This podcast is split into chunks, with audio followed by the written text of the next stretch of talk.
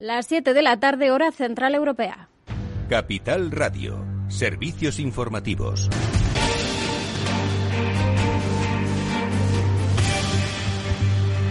¿Qué tal? Muy buenas tardes. El presidente del Gobierno, Pedro Sánchez, eh, comparecía hoy en Bruselas tras finalizar ese Consejo Europeo Extraordinario que desde este lunes se reunía en la capital comunitaria los líderes de los países miembros, el secuestro de ese avión de Ryanair por parte de las autoridades bielorrusas para intentar detener, para retener a un periodista crítico con el gobierno de Lukashenko ha sido el tema central. Sánchez confirmaba la imposición de sanciones al país. Hemos aprobado sanciones al régimen de Lukashenko y, en tercer lugar, lo que hemos instado, lo que hemos demandado al régimen de Lukashenko es a la pronta liberación de todos los pasajeros, en particular eh, pues lógicamente eh, del eh, opositor y de su pareja y también el que puedan recuperar su libertad de movimiento, como bien reza en las conclusiones.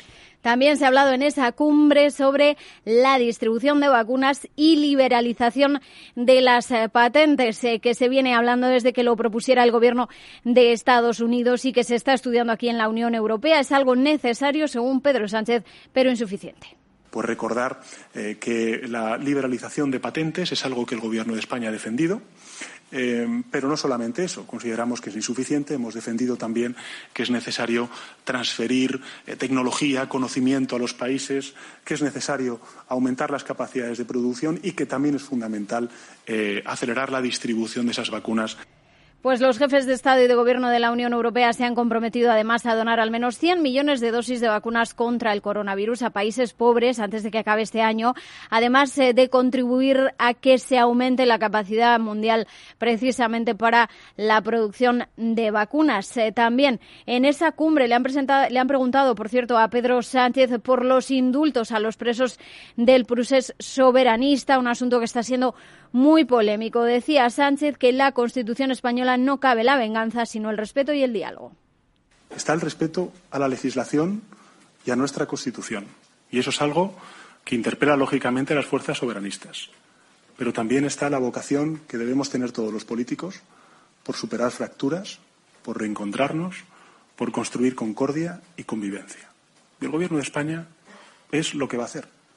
Pero insisto, Vamos a esperar a ver cuál es la decisión que toma el Tribunal Supremo y a partir de ahí, pues lógicamente el Consejo de Ministros pues eh, tomará su decisión.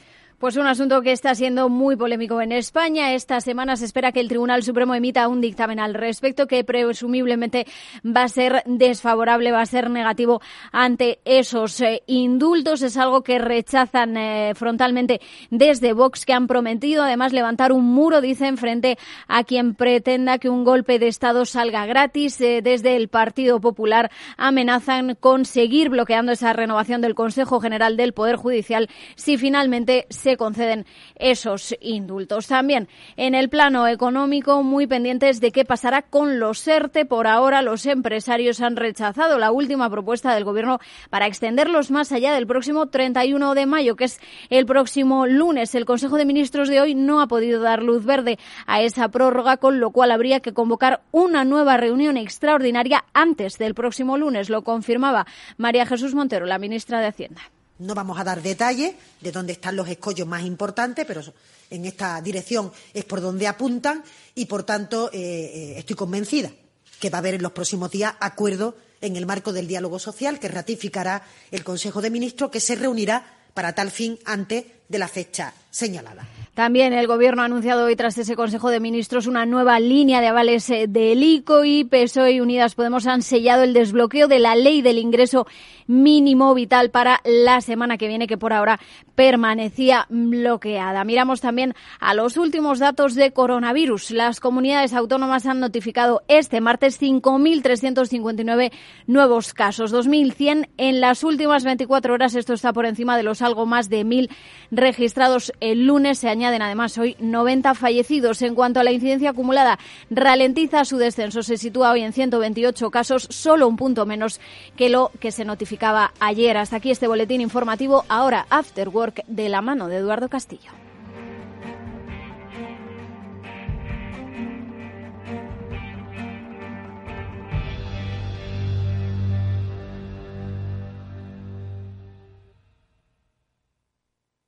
Si miras el dinero y ves una oportunidad, Broker Bank Inter te ofrece un curso de formación online en bolsa gratuito y abierto para todos. Pero si ya eres un inversor que quiere consolidar sus conocimientos o si quieres iniciarte, te enseñarán métodos y disciplinas con el uso de sus herramientas gratuitas. Y si quieres empezar a invertir, ahora tienes bonobolsa de 500 euros en comisiones de compra-venta durante tres meses.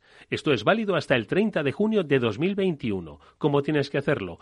Entra en brokerbankinter.com y hazte cliente con el banco que ve el dinero como lo ves tú. Invertir en acciones y ETFs con XTB tiene muchas ventajas. No tienes ninguna comisión hasta 100.000 euros al mes. La apertura de cuenta es online, rápida y sencilla. Y tenemos atención al cliente 24 horas al día en español. Más de 300.000 clientes ya confían en nosotros. xtb.es. Riesgo 6 de 6. Este número es indicativo del riesgo del producto, siendo uno indicativo del menor riesgo y 6 del mayor riesgo.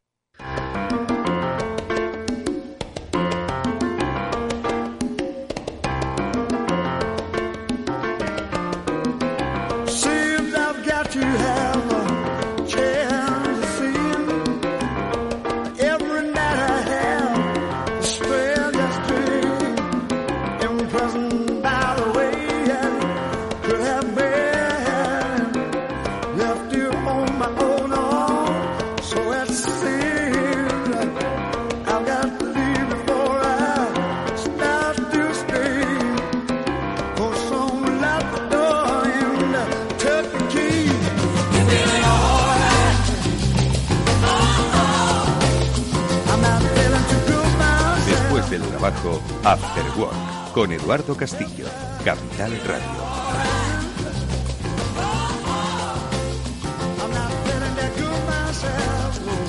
Hola, ¿qué tal amigos? Buenas tardes, bienvenidos al Afterword de Capital Radio, que ya comienza con todos vosotros y que hoy, bueno, pues va a hacer un pequeño repaso analítico y, y, literario, siempre de literatura económica, bueno, pues por aquellas cosas importantes que ocurren en nuestra vida económica y que siempre con la ayuda eficaz del análisis de Félix López, pues podemos contar, pues para, insisto, detenernos en las cosas que están pasando a nuestro alrededor, que muchas veces se convierten en ruido, que otras se diluyen, se nos escapan como la arena de la playa entre nuestros dedos y que otras pues pueden marcar el futuro de bueno pues eh, las empresas de los trabajadores de nuestro país el futuro de muchas personas. Porque de eso vamos a hablar de trabajo de empresa de futuro. A propósito de lo que está ocurriendo con los ERTE, bueno, pues haremos un pequeño repaso con la ayuda de Fernando Ruiz Beato, más adelante en este programa, eh, para ver por qué se está encallando ¿no? esta nueva negociación de las prórrogas y ver pues cómo se afronta el verano año y medio después de la entrada en vigor pues de esta fórmula que eh, entonces obviamente no tuvo tuvo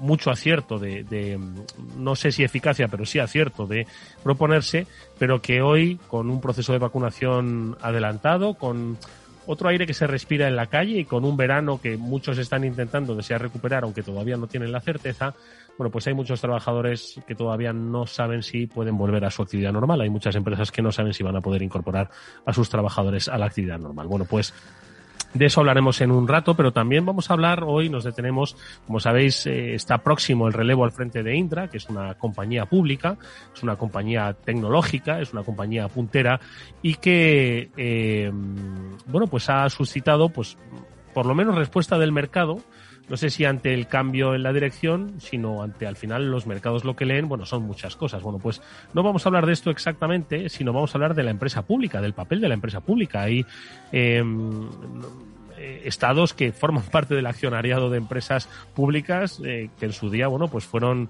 por ejemplo, liberaliza, eh, sí, liberalizadas en, en, en, España ¿no? y en otros países de la Unión Europea, bueno, pues el Estado sigue teniendo un papel fundamental. Y luego hay otras empresas que son, bueno, pues las que de alguna forma eh, eh, rigen, ¿no? Eh, pues lo que es las redes de distribución ferroviaria, eh, eléctrica, energética, etcétera, etcétera. ¿Qué sentido tienen? Eh, ¿Qué operatividad tienen? Ojo que no estamos tratando de hacer una confrontación neoliberal frente a un a una economía eh, más eh, estatista. No, no. Estamos simplemente tratando de analizar el papel de la empresa pública y hacia dónde se deben dirigir, cómo se deben gestionar. Bueno, pues de esto, como digo, hablaremos en este programa. Como siempre, lo haremos con la ayuda de Félix López. También le daremos paso a Chimo Ortega en cuanto se incorpore para, como digo, bueno, pues tratar un poco de dar luz a las cosas que nos suceden. Venga, bienvenidos.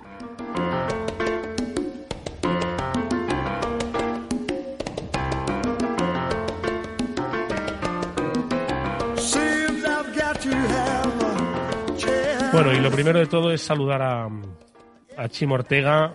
No, a Chimo Ortega no, perdón, me dicen, Chimo todavía no está. Digo, vale, pues al primero que saludo. Félix López, buenas tardes, amigo, ¿cómo estás? Que hay muy buenas tardes, Eduardo. Madre mía, no sé si está Chimo Ortega. Chimo, ¿estás por ahí? No, no, no. No, todavía no está. Vale, me comunican que todavía no está. Estamos conectando con Chimo. Bueno, Félix, que, ¿cómo va la cosa? Oye, Félix, hoy eh, no sé si como muchos, bueno, por lo menos los que vivimos en Madrid, no sé si está ocurriendo lo mismo, por lo menos esa percepción en vuestros lugares de, de origen, residencia, tenéis la percepción de que poco menos que aquí no ha pasado nada. No lo quiero decir con frivolidad, sé que muchas personas lo están padeciendo y otras lo han sufrido, con la pérdida de seres queridos, de personas cercanas o incluso en sus propias eh, carnes, ¿no? Han padecido y todavía padecen unas secuelas, ¿no? De, una enfermedad terrible e incomprensible y que todavía tiene que dar muchas respuestas a la humanidad como ha sido, como es el coronavirus. Pero hoy, saliendo a la calle, cualquiera diría que hemos pasado lo que hemos pasado. Félix, ¿no has tenido tú esa sensación? Eh, bueno, desde hace meses ya, ¿no? Aquí en Madrid, ¿no? Con un poco, con esta idea tabernaria que teníamos, según parece, ¿no?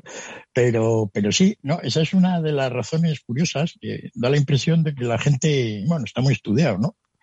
Que, se acaba, digamos, adaptando a todo tipo de miserias y trata de alguna manera, pues, de, de ajustarse a la situación y quizá olvidar un poco los aspectos negativos. La sensación general sí que es esa un poco, es decir, ahora pues vas por la calle y no ves tensión ni, ni en los comentarios, salvo pues, los comentarios de cómo vas con las vacunas, ¿no? Hmm. Da la idea de que este, esto de la vacunación, pues ha aclarado en la gente de que de alguna manera pues solucionará el problema. Sería otro aspecto muy diferente si realmente no tuviéramos las vacunas, claro. Oye, pues eh, eh, por cierto, que noticia que salta en el confidencial, dice el confidencial que la Fiscalía va a pedir al juez que impute a Sánchez Galán por los espionajes a Villarejo, al uh, máximo ejecutivo de, Iberdrola.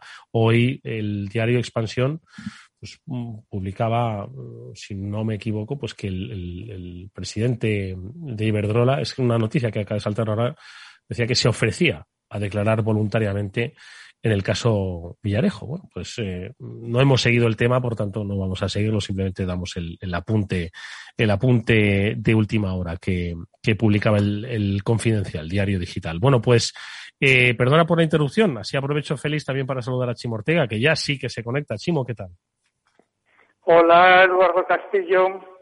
Muy bien, Oye, tú hola, tienes Félix, esa, esa percepción que decía Félix, pero ya desde hace tiempo, de que las cosas, bueno, pues parecía que estaban siendo un poquito más normales, porque claro, luego hablaremos con un especialista sobre los ERTE, ¿no? Y qué es lo que está ocurriendo, pero mm, da la sensación que muchas empresas ya han vuelto ya no solo a la actividad, sino a la presencialidad, ojo, ¿eh? Eso ya son, eso es lenguaje, ¿no? Prepandémico. Y, y claro, y de repente dices, no, oiga, es que hay muchas empresas todavía, hay 500.000 em, eh, empleados, trabajadores que están pendientes de un hilo todavía, ¿no? Con esto de los ERTE, ¿no? Entonces, hay una especie de falsa sensación de normalidad. Yo no sé si es el buen tiempo, no sé si tú la tienes, Chimo, o, o no. Yo, yo creo que hay una falsa sensación de normalidad en la calle y para todo. Es decir, eh, hoy, mira que no soy gran seguidor de Fernando Simón, todos lo sabéis, pero hoy me han preocupado sus declaraciones eso de que deberíamos decir que abrimos al turismo más bajito porque los próximos 20 días son claves. Eh, ¿Os acordáis eso que decíamos de que igual habíamos lanzado las campanas al vuelo demasiado antes, que a lo mejor había que había, haberlo retrasado hasta mediados de junio como el año pasado? Bueno, pues los, estos días se está viendo que ese descenso que llevábamos de 7, el 10%, hoy se ha quedado en un 1% simplemente de descenso, es decir, casi es plana la curva que estamos, la, la línea que estamos trazando y, y quizá estemos demasiado eufóricos. Pero también es verdad que en el mundo empresarial parece que todo el mundo está trabajando, pero eso se debe, ¿sabes a qué? A que todos nos movemos en nuestro entorno. Si en tu entorno la gente ya está trabajando, pues te Sí, parece que da todo la sensación de que todo está activo, efectivamente. Exacto. Y, y el mundo es mucho más grande que lo que acapara cada uno de nosotros. Es verdad que en el mundo empresarial, de la gran empresa, de de, lo que nosotros manejamos de la economía, pues la verdad es que la actividad ha vuelto en un, no el 100%, pero sí en un gran número. Pero hay mucha hostelería todavía cerrada y muchos, muchas cosas todavía cerradas. Esas 500.000 personas son un reflejo de ello. Y quizá hay un exceso de euforia por esas declaraciones que se vienen haciendo en los últimos días en la calle también. Y, y mm, tengamos cuidado porque hoy Biden decía, el asesor de Biden decía que hasta que no esté el 90% vacunado no se adquiere esa, esa inmunidad de rebaño, que nos hemos equivocado y que hemos contado mal las cosas. Así que, bueno, vamos a ser cautos. Vamos a ser cautos. Bueno, en cualquier caso, todavía hay muchas empresas, Félix, que, que están, bueno, con, con un volumen de actividad. Es que es verdad, es que el estado de alarma terminó el pasado 9 de mayo, eh, no se nos olvide, es que estamos más cerca de junio de la sensación de que el verano está a las puertas, pero es que hace 15 días, pues la mitad de la hostelería de muchas provincias estaba prácticamente cerrada o con unos límites eh, absolutamente draconianos, ¿no? Entonces, obviamente, el, tema de los ERTE, bueno, pues es algo que sigue muy presente, Félix, y que, mm, bueno, se, se, se encalla mm, básicamente por, porque hay una diferencia de opiniones, insisto que luego hablaremos de ello con Fernando Ruiz de Ato, entre el salir progresivamente o el atender que todavía está muy malita la economía española, Félix. Sí, bueno, un poco volviendo a lo de antes, a lo de la felicidad actual, decir que los 25 de mayo, poner una fecha como la de hoy, son siempre el día más alegre de la economía española en el año. ¿El 25 de mayo? El 25 de mayo. Los jorobes. Eso lo tengo yo milimétricamente calculado. Es el día de más felicidad económica del país a lo largo del año. Lo que no hemos hecho hasta el 21 de mayo, ya después, bueno, ya sabéis que es un poco broma lo que digo. Eh, eh, o sea, que lo que no hayamos hecho hasta hoy, ya despídete hasta el año que viene o cómo? En la economía en general, es decir, España cuando genera empleo es en el mes de abril y mayo un poco junio, ¿no? Es decir, son estos meses donde realmente en España, pues la gente creamos empleo adicional sobre el del año anterior. Es decir, es donde se ve si la economía se desenvuelve bien, ¿no? Por lo tanto, ahora es una situación muy extraña porque estamos hablando sobre lo que pasó el año pasado, que era todo un desastre, ¿no? Mm. Tenemos lo de los ERTES y efectivamente un mercado de trabajo que todavía no sabemos cómo está. Es cierto que la mayor parte de la gente pues ha conservado el empleo gracias a los ERTES. Efectivamente ha sido muy bueno el hecho de que no eches a la gente y luego lo puedas tener que volver a contratar, lo cual siempre es un proceso complicado, ¿no? Es mejor tenerlos contratados y, ya está, ¿no? Veremos en qué pasan con los que quedan, ¿no? Porque hay la sospecha de que muchos de esos pues no son recuperables. Pero mm, más allá de eso todavía, mm, no podemos de ninguna manera emitir un juicio definitivo de cómo es el estado actual de la economía española. Da la sensación de que mucho empleado está en su trabajo, pero cogido con alfileres.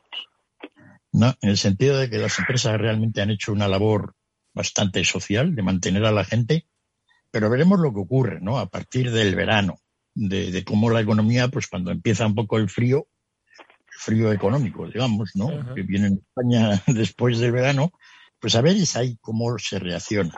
Afortunadamente para entonces yo creo que vamos a estar todavía en una situación mejor de la pandemia.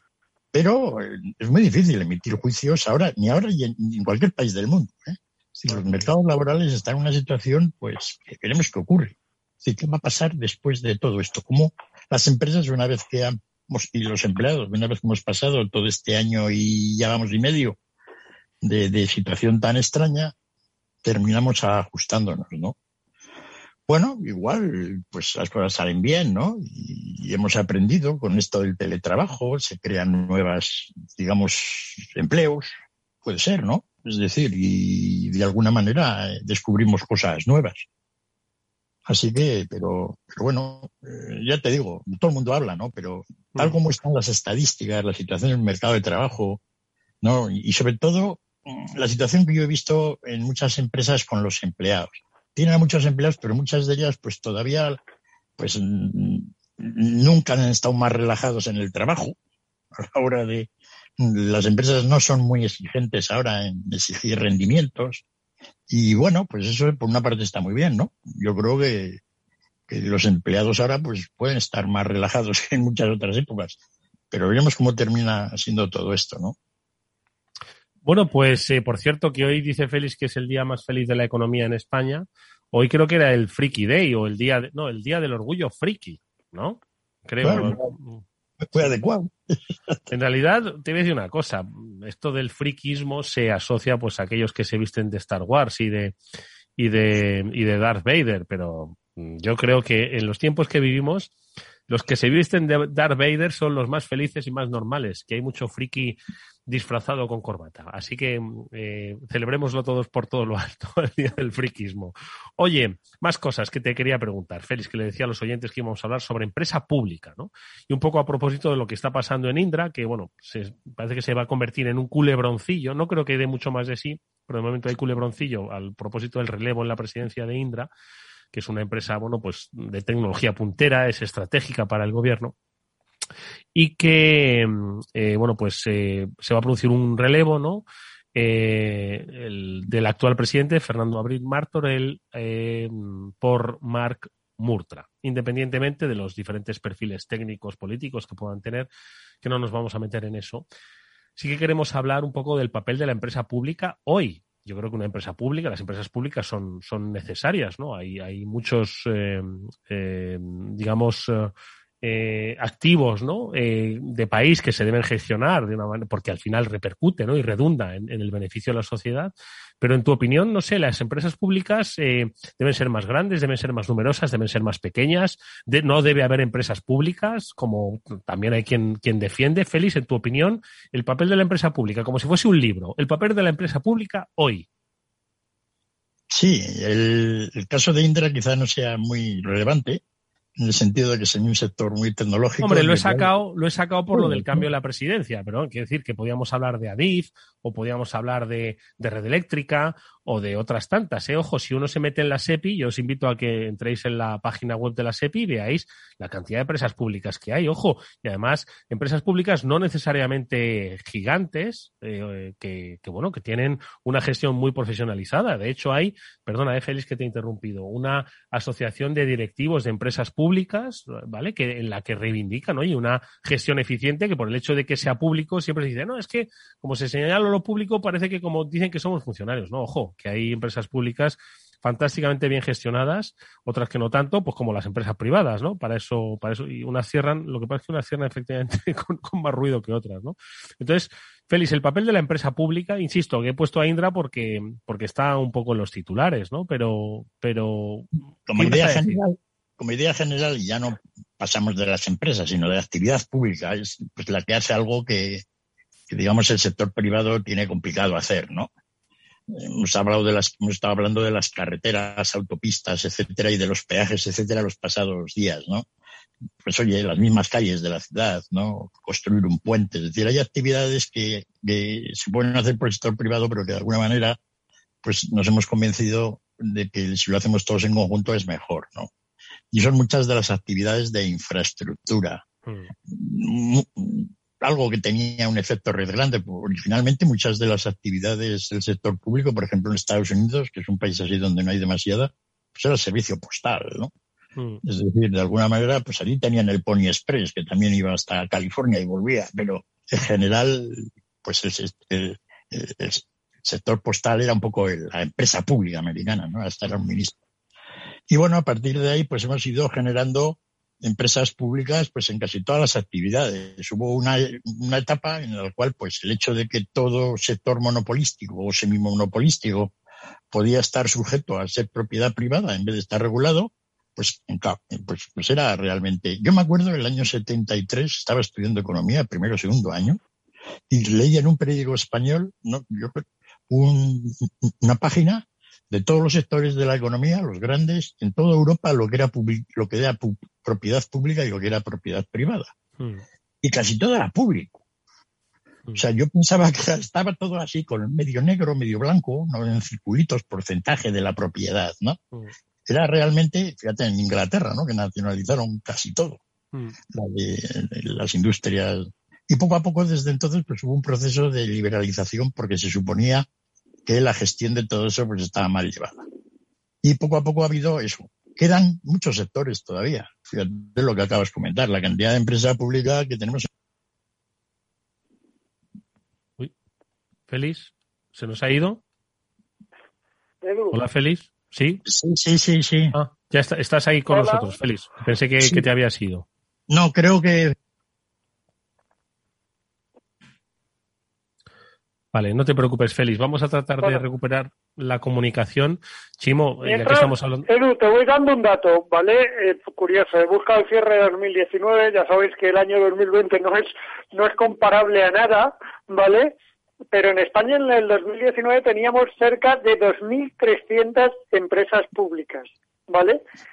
Con en torno a 141.000 empleados y una gestión de activos de 226 mil millones de euros.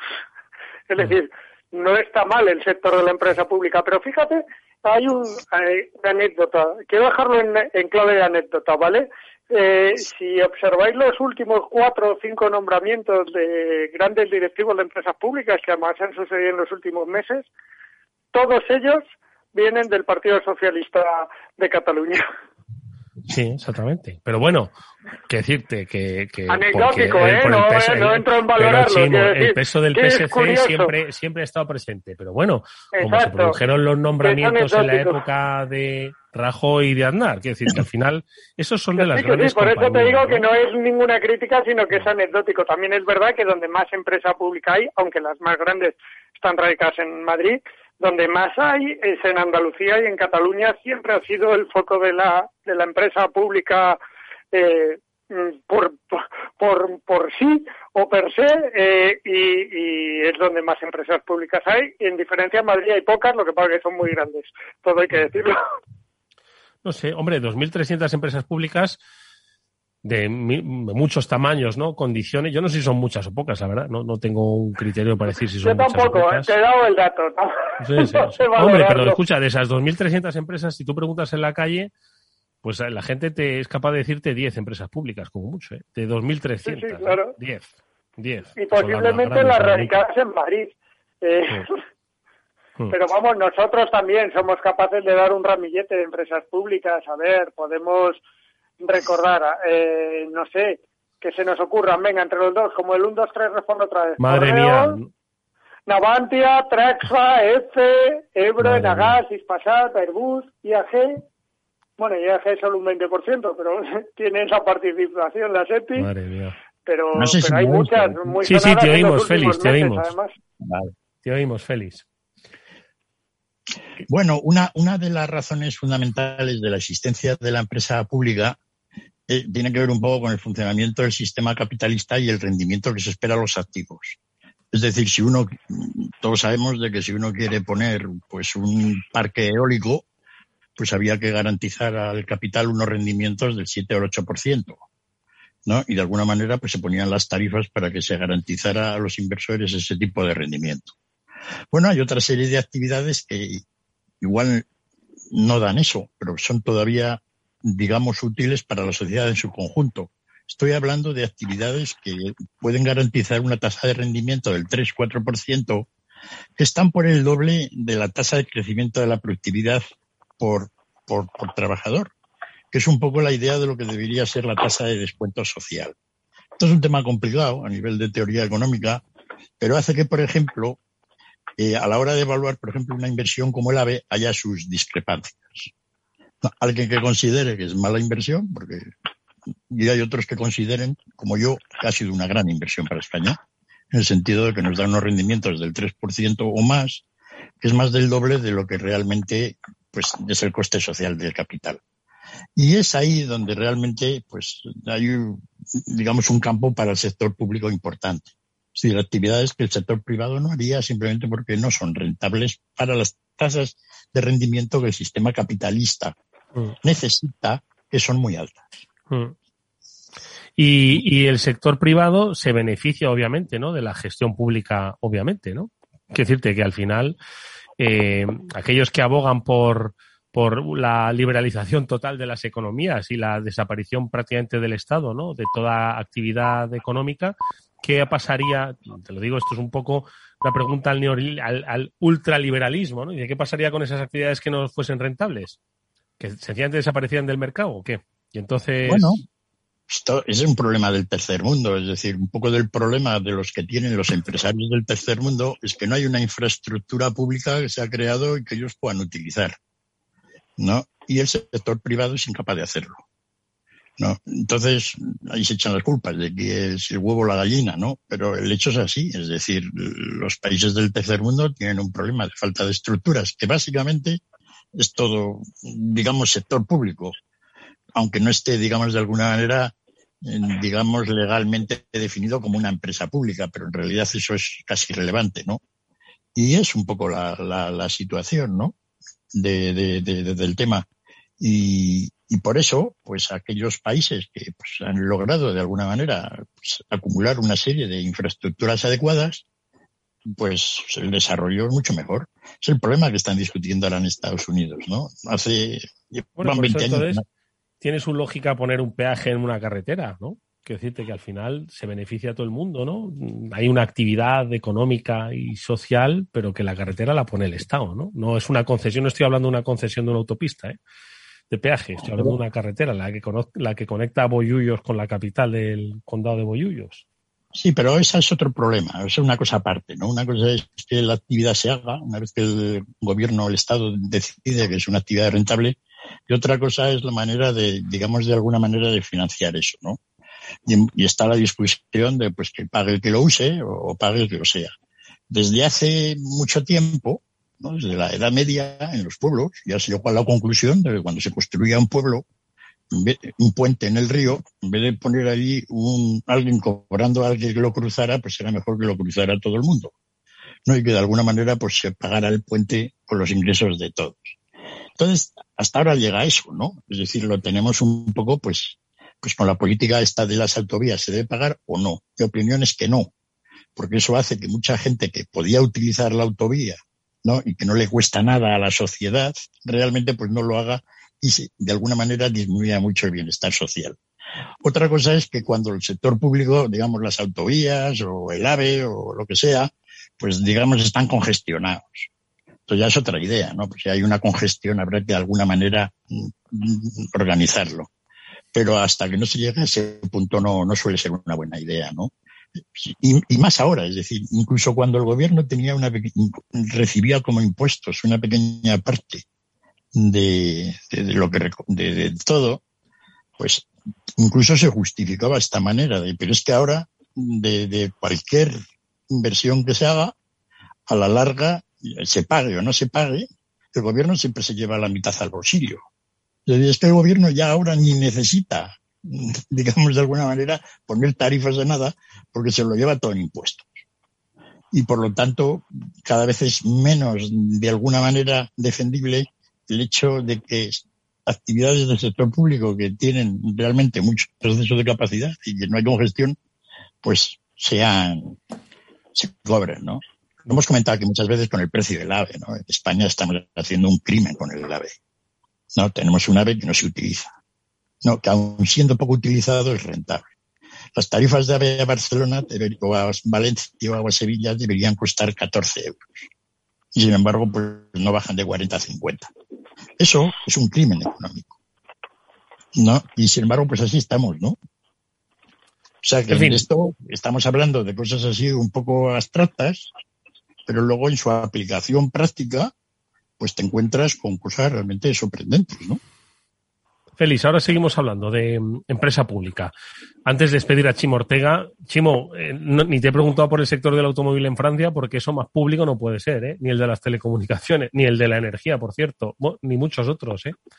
Todos los grandes sectores en Francia, eh, las grandes empresas tienen en torno, como mínimo, a 14-15% de participación en sus, en sus consejos, que es lo que le permite al Estado francés controlarlas. Básicamente, bueno, pues de empresa pública, como digo, eh, vamos a seguir hablando luego. A ti te despedimos, Chimo, como siempre, dándote las gracias por haber estado unos minutos. Vamos a hacer una brevísima pausa y enseguida saludamos a nuestro invitado, Fernando Ruiz Beato, con el que queremos pues un poco actualizar qué es lo que está pasando con los seres y sobre todo si sois empresa o afectado por él, los ERTES, perdón, pues saber un poco también cómo podéis, cómo debéis enfocar el, el, verano, las vacaciones, que entiendo que muchos queréis descansar o por lo menos tomar cierta distancia. ¿Qué es lo que podéis hacer? Enseguida se lo preguntamos. After Work, con Eduardo Castillo.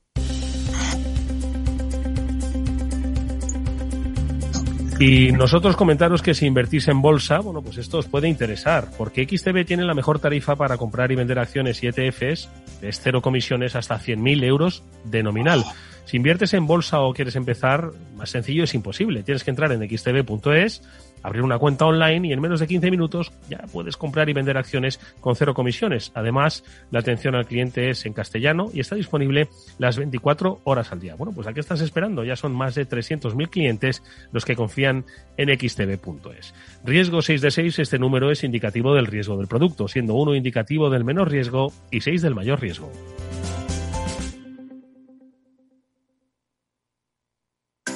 Capital Radio celebra un webinar sobre biodiversidad agraria el 26 de mayo a las 5 de la tarde. Una jornada sobre la nueva estrategia europea de biodiversidad con una perspectiva económica, social y medioambiental. Con la participación de Javier Alejandre, representante de la Unión de Pequeños Agricultores, Ignasi Bartomeus, investigador del CSIC en la Estación Biológica de Doñana, y Luis Miranda, representante de Singenta. Una sesión conducida por Juan Quintana, director de la Trilla. Para inscribirte tan solo tienes que enviar un mail a eventos capitalradio.es y recibirás un enlace para asistir al encuentro. Webinar sobre biodiversidad agraria en Capital Radio, el 26 de mayo a las 5 de la tarde, con la colaboración de Singenta.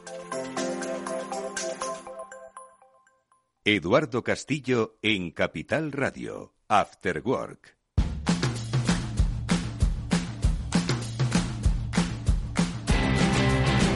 No tenemos acuerdo. Eh entre el gobierno y, la patronal para ver las condiciones en las que se prorrogarían, prorrogarían los ERTE que vencen el próximo, el próximo lunes, 31 de mayo, y que pues nuevamente deja en vilo, bueno, pues a, a, muchos miles de trabajadores que todavía están bajo esta circunstancia y que, ojo, como decía Chimo Ortega al principio del programa, como nosotros estamos pues relacionados con nuestro sector empresarial y si vemos que ya se empieza más o menos a dinamizar, nos da la sensación de que no hay ERTES por ningún lado y como digo, pues son todavía casi medio millón de personas las que están sujetos a estos expedientes eh, de regulación temporales de empleo.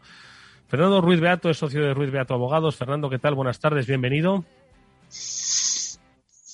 Tienes el micro silenciado, Fernando, a ver si ahora lo conectamos, te podemos escuchar. ¿Me oís ahora? Perfectamente. Fernando, ¿cómo estás? Buenas tardes. Un placer saludarte. Vale, perdonadme. Nada, en absoluto. Oye, Fernando, que decía un poco la sensación, ¿no? Que si uno va por la calle, parece que con el fin del estado de alarma, pues parece que se ha recuperado cierta actividad, cierta vitalidad en las ciudades, pero bueno, todavía hay una circunstancia que atenaza a muchas empresas, a muchos trabajadores y que dependiendo también un poco de las negociaciones eh, de gobierno y agentes sociales, parece que no avanza, que es el tema de los ERTE. ¿En qué punto nos encontramos? Porque hoy parece que se, se, ha rechazado esa nueva propuesta y el tiempo corre, corre en contra de empresas y trabajadores principalmente. Bueno, el tiempo corre en contra principalmente porque no aprendemos de nuestros errores y seguimos esperando al último día para negociar y para eh, llegar a un acuerdo de prórroga de los ERTE, ¿no? Eh, tenemos en estos momentos eh, más o menos a 600.000 personas que todavía están afectadas por el ERTE y hay una discrepancia entre los sindicatos y los empresarios con respecto al gobierno. Se pretende prorrogar el ERTE hasta el 30 de septiembre y hay una discusión sobre dónde se aplican las exoneraciones. Si se prima la reincorporación del trabajador, es decir, la afectación del trabajador al ERTE, o bien se sigue manteniendo la exoneración de los trabajadores afectados Mi opinión es que el problema que tenemos es muchísimo más gordo en sí el ERTE y la exoneración o no, y dónde se aplica y disminuye un porcentaje o aumenta un porcentaje. El problema es que parte de esos trabajadores que están eh, afectados por el ERTE, en estos momentos las empresas no tienen ocupación efectiva para reincorporarles a su puesto de trabajo. Con lo cual tenemos un problema que cada vez se hace más grande, al tener limitada la posibilidad de ejercer despidos objetivos y de mantener la salvaguardia del empleo. Con lo cual ahí nos encontramos con una situación muy difícil. Los empresarios no pueden mantener eh, los costes de trabajadores que están en ERTE. Hay que tener en cuenta que no todas las actividades gozan de exoneración de cuotas. Y por otro lado, eh, no se les permite adecuar su plantilla a la situación actual. Situación actual que es cierto que eh, aparentemente está mejorando, pero que todavía hay sectores que se ven altamente afectados por, por las consecuencias de la pandemia. Hmm. Oye, y mm, un poco de cara a los próximos meses, ¿a qué se deben un poco a tener? Pues más que a tener un poco, qué es lo que pueden hacer trabajadores que están en ERTE, se aproximan ya los periodos nuevamente de vacaciones, que aunque, bueno, pues con, las limitaciones obviamente que tenemos, ¿no? Bueno, pues eh, vuelven otra vez a aflorar esta necesidad, ¿no? De estructurar plantillas, de qué puedo hacer, no puedo, qué, no puedo hacer, me puedo ir, un poco como se está contemplando. Bueno, yo creo que lo que eh, está resultando es una, buena fe en muchos de los casos por parte de los trabajadores y los empresarios que están intentando llegar a acuerdos eh, para conseguir lo que el gobierno no les proporciona, que es una solución, ¿no? Porque es una situación en la cual, por un lado, eh, es una incertidumbre total para el trabajador que se ve afectado por el ERTE, que lleva meses sin trabajar y no sabe cuándo se va a reincorporar. Y por otro lado, tenemos la angustia del empresario eh, que eh, las ayudas prometidas no llegan, que por mucho que se digan que se van a ampliar la evolución de los hijos o se habla de citas, pues parece ser que un día al día siguiente no, y cuando va a acudir a los bancos, pues ampliar los plazos de respuesta. Eh, con lo cual, al final, se va llegando a un entendimiento entre las partes para ir solucionando de una manera u otra, en función de las circunstancias, esa problemática. Porque, desde luego, el Estado no está solucionando ese problema de excedente de personal que en estos momentos hay muchas empresas que tienen. Hmm. Y mm, de alguna forma, Fernando, es decir, al final eh, la fórmula de los ERTE pues, se erigió como una fórmula pues, adecuada, ¿no? quizás para hacer frente pues, una paralización total de la actividad cuando no había un horizonte previsto ¿no? pues para la reanudación de la misma, porque no se sabía cómo se podía gestionar. una vez que ha pasado bueno, pues estos meses, en tu opinión, se podían haber, hombre, siempre se podían haber hecho cosas mejores. ¿Qué cosas han sido acertadas? Mm. Lo digo porque, bueno, nos... nos, nos Pero eh, vamos a ver, si si la figura del ERTE es una figura muy aceptada y es correcta, lo que pasa es que la figura del ERTE eh, eh, está, está contemplada para un aspecto meramente temporal. O sea, lo que no podemos es un año medio después seguir pretendiendo aplicar un ERTE y seguir pretendiendo mantener un cumplimiento de salvaguarda de empleo y, seguir eh, sin que las empresas puedan hacer despidos objetivos. O sea, la problemática no es el ERTE y si se aplica bien o mal, es ¿Qué empresas? Yo, por ejemplo, en el despacho tenemos una empresa que desde marzo lleva facturando cero euros, cero euros, ¿eh? no tiene actividad. Sin embargo, no es una actividad declarada vulnerable, que tiene 83 trabajadores y que todos están en ERTE, pero no tiene exoneración de cuotas. Claro, un empresario puede aguantar un mes, puede aguantar dos, puede aguantar tres, puede aguantar cuatro, puede endeudarse, puede hipotecar su casa, lo que usted quiera. Pero un año y medio después, este empresario en sí, la prórroga o no del ERTE le da lo mismo. Que la exoneración sea un 35 o un 45 le da lo mismo, si es que no puede atender las cuotas de la seguridad social. Entonces, eh, se debería de, de, poner en manos de aquellos empresarios que realmente están pasando dificultades las herramientas adecuadas para poder reestructurar su plantilla al momento en que están para precisamente la empresa tenga viabilidad y dentro de seis, siete, ocho, nueve meses, un año, cuando hayamos recuperado totalmente la actividad, todas esas empresas que se ven abocadas a cerrar y que se podrían mantener, vuelvan a poder crear empleo. Decía, decía antes Félix eh, que hay muchas empresas que están sosteniendo, como quien dice, con papel a muchos empleados por una, por una una cuestión de carácter social, ¿no? Eh, porque, bueno, si nos estás contando que hay empresas que han facturado cero desde marzo, eh, quiero decir, es que es, imposible, ¿no? Eh, que se pueda sobrevivir, ¿no? Por mucha caja que se, que se pueda tener, ¿no? Entonces, ¿cuántas empresas dirías que están en esta situación debilitada y que, bueno, pues eh, de alguna forma el, fruto de las negociaciones, bueno, pues es lo que va a marcar el futuro de, los, de los ERE o de la, de, la plantilla de esas compañías, Fernando? Yo, yo de porcentaje no te podría hablar, pero sí te puedo decir que todavía hay sectores, por ejemplo, el hotel, la hostelería, es decir, todavía hay, hay ámbitos eh, mm, o sectores muy concretos donde están muy afectados. las granja escuelas, por ejemplo, eh, que prácticamente no tienen actividad. Ya los, los, niños no hacen campamentos o no se desplazan los colegios. Eh, hombre, es cierto que con el tema de la vacunación, pues parece ser que va a empezar a, reactivarse y parece que, de cara a los meses próximos ya habiendo más actividad, pero todavía en Madrid mm, pasamos, aunque veamos eh, terrazas, todavía hay muchos eh, locales de hostelería que están cerrados o no tienen actividad. Hoteles, cierto que se han abierto muchos, pero todavía hay muchos hoteles que están cerrados y que durante el verano también van a estar cerrados. Es decir, es que tampoco, o sea, aparentemente da una sensación de que ah, ya hemos pasado la pandemia, pero todavía no la hemos pasado. Y no nos olvidemos que hay que devolver los ICOs. Mm. Bueno, pues la verdad es que la situación no, no, es, eh, no es fácil. Hay muchas empresas que mm, están en una, en una posición muy compleja que no sé yo cómo han logrado sobrevivir. Entiendo que es una cuestión de habilidad financiera porque, como decimos, la actividad eh, sigue siendo. Y luego, y luego tenemos otro problema, que hay empresas que se han tenido que readaptar, que han tenido que evolucionar, que han tenido que cambiar su negocio, que han tenido que cambiar su, producto. Mm. Y que se encuentran trabajadores en el ERTE con categorías o actitudes que ya no son necesarias porque la empresa ha cambiado totalmente y al mismo tiempo necesitan contratar más gente para alimentar esa nueva vía de negocio o, ese, o esa reinvención de negocio que han hecho todos para sobrevivir.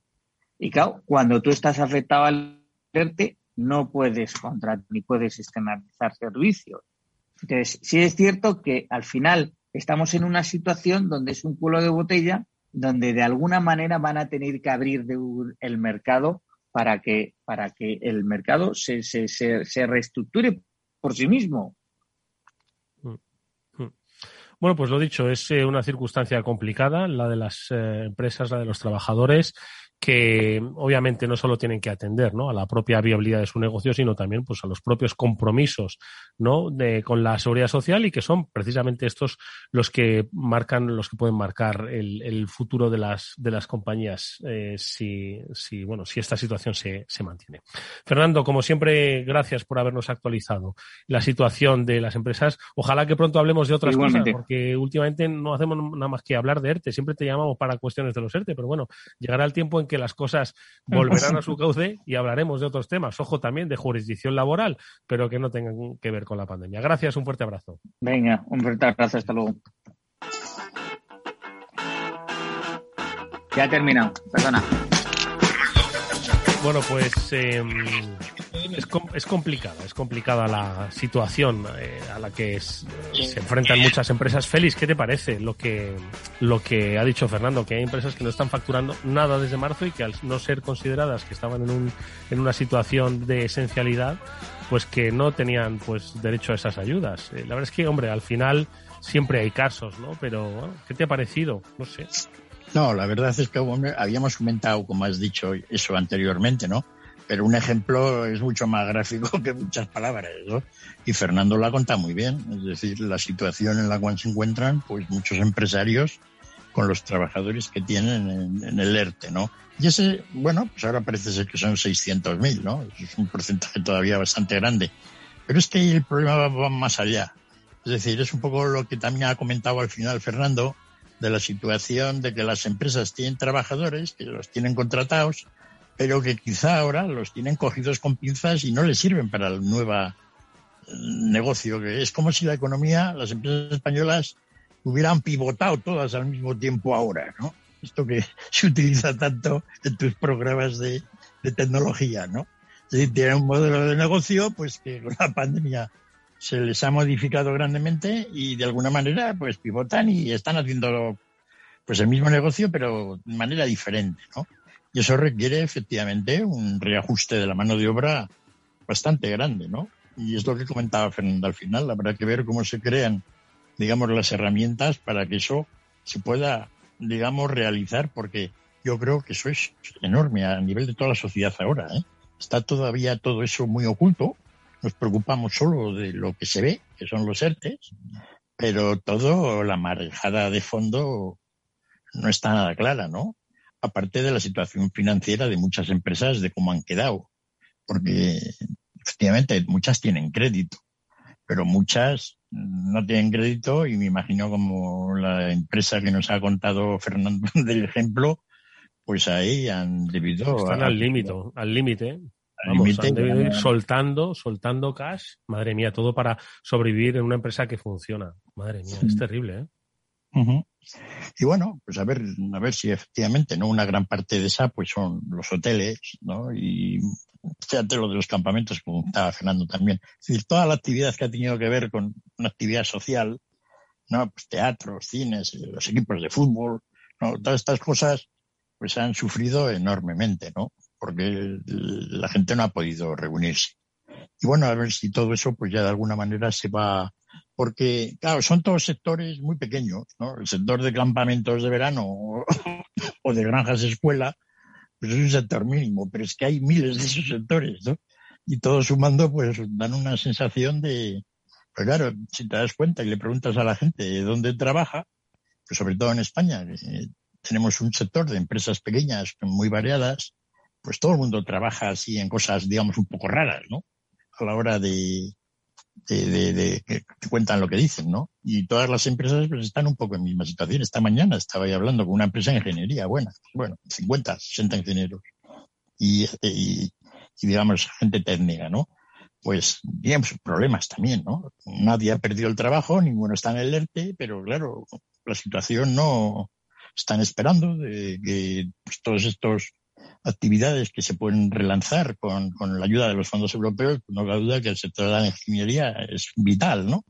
Puede que la carga de trabajo aumente al doble o al triple, pero es que todavía no hemos construido una caseta perro, ¿no? Con ello. Mm. Bueno, pues eh, nada, situación complicada, la verdad. Esperemos que se resuelva favorablemente para los trabajadores, también para las empresas que son, pues al final las que crean empleo, ¿no? Y las que también eh, crean riqueza y que bueno pues se acabe cuanto antes esta, esta situación. Oye, Félix, eh, últimos minutos, es que habíamos empezado a hablar de, de, empresa pública, no quiero irme sin dejar de hablar de empresa pública, sobre todo para no sé, no sé si escuchaste a Chimo, ¿no? Decir que había pues 2.300 empresas públicas en España. Claro, dicho así, madre mía, uno se lleva las manos a la cabeza. Pero bueno, insisto, son empresas públicas que cumplen un papel, una función, ¿no? Que dependen, pues, de, no todas de la SEPI, también de los ministerios, ¿no? Y, y de, de lo que es la Administración General del Estado y que tienen su función, ¿no? Entonces, no sé por, por comentar, ¿te parecen muchas empresas públicas estas? Dos mil y pico. No te quepa la menor duda que con la información que tenemos disponible, la mitad de esas hay que liquidarlas. Madre mía. Madre mía, Félix. Bueno, total. Es decir, tú creas una empresa pública para hacer una función que se creó hace 20 años. La empresa pública sigue, pero la función ya desapareció. Ya no. Y entonces hacen otra cosa. No, pero hay toneladas de libros teóricos que explican cómo eso se genera. Entonces, como no hay ninguna disciplina no en la administración pública para eliminar eso, pues vamos acumulando, digamos, lo que acumulamos. El sector privado, pues eso, las empresas grandes privadas también acumulan. ¿eh? Es decir, que no, todo el mundo no está libre. Pero bueno, es decir, dentro de poco, pues va a haber un montón de, de gente en la calle y empresas privadas que van a quebrar ninguna de esas empresas públicas ha tenido ningún empleado probablemente en el ERTE, ¿no? O habrán sido en casos extraños. Es decir, eso indica un poco la diferencia.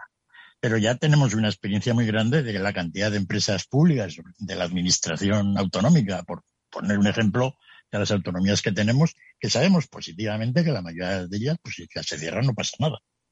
¿No? Probablemente está mejor. ¿No? Pero es que es muy difícil que lo hemos venido además comentando, es decir, estamos hablando del déficit público.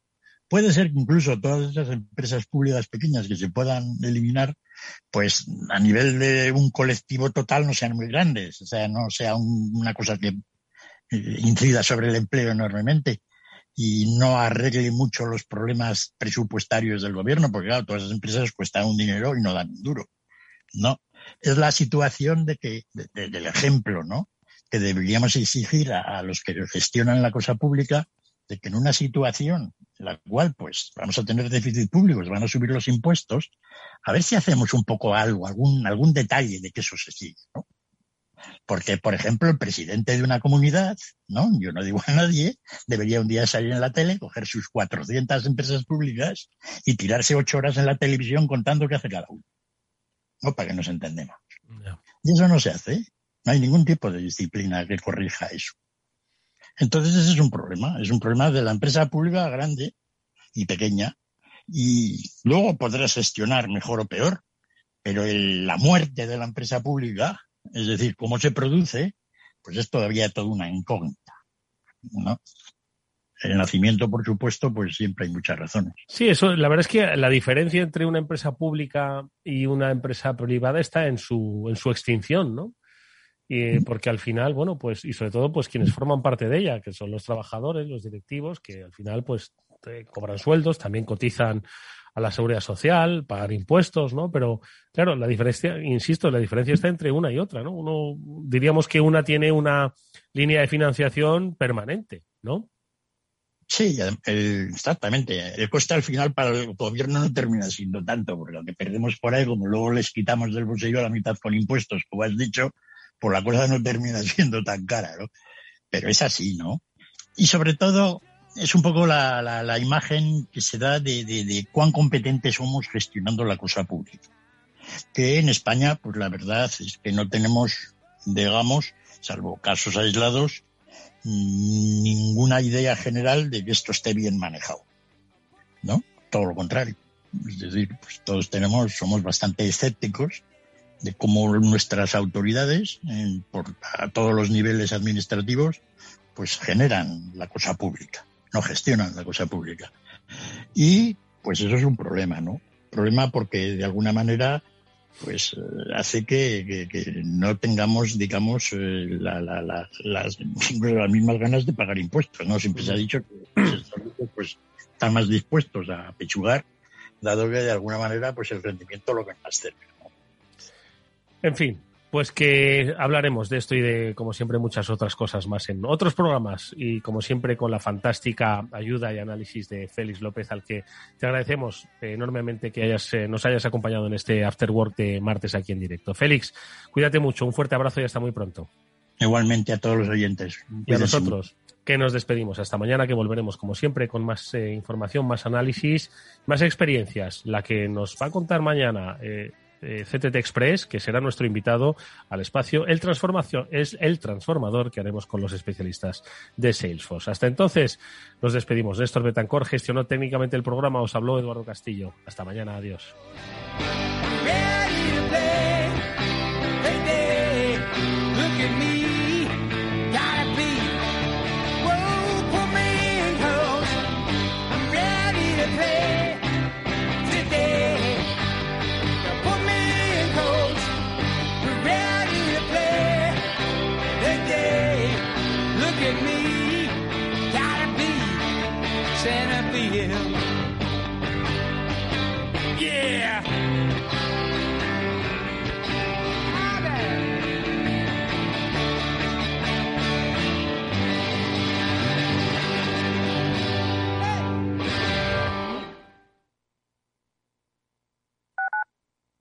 Escuchas Capital Radio, Madrid 105.7, la radio de los líderes. Si eres emprendedor, empresario o autónomo, en negocios de carne y hueso encontrarás todas las claves para hacer crecer tu negocio. Cada miércoles de 1 a 2 de la tarde en Capital Radio, con Mariló Sánchez Fuentes. Esto te estás perdiendo si no escuchas a Luis Vicente Muñoz en Capital, La Bolsa y la Vida. Clemente Fernández, expresidente de Amper y encabeza a los minoristas de Abengoa. Al no haber posibilidad de crédito ciclo, pues yo creo que habrá que acudir ya a la SEPI, ¿no? Un rescate de, de SEPI. No te confundas. Capital, la bolsa y la vida con Luis Vicente Muñoz, el original. Capital Radio.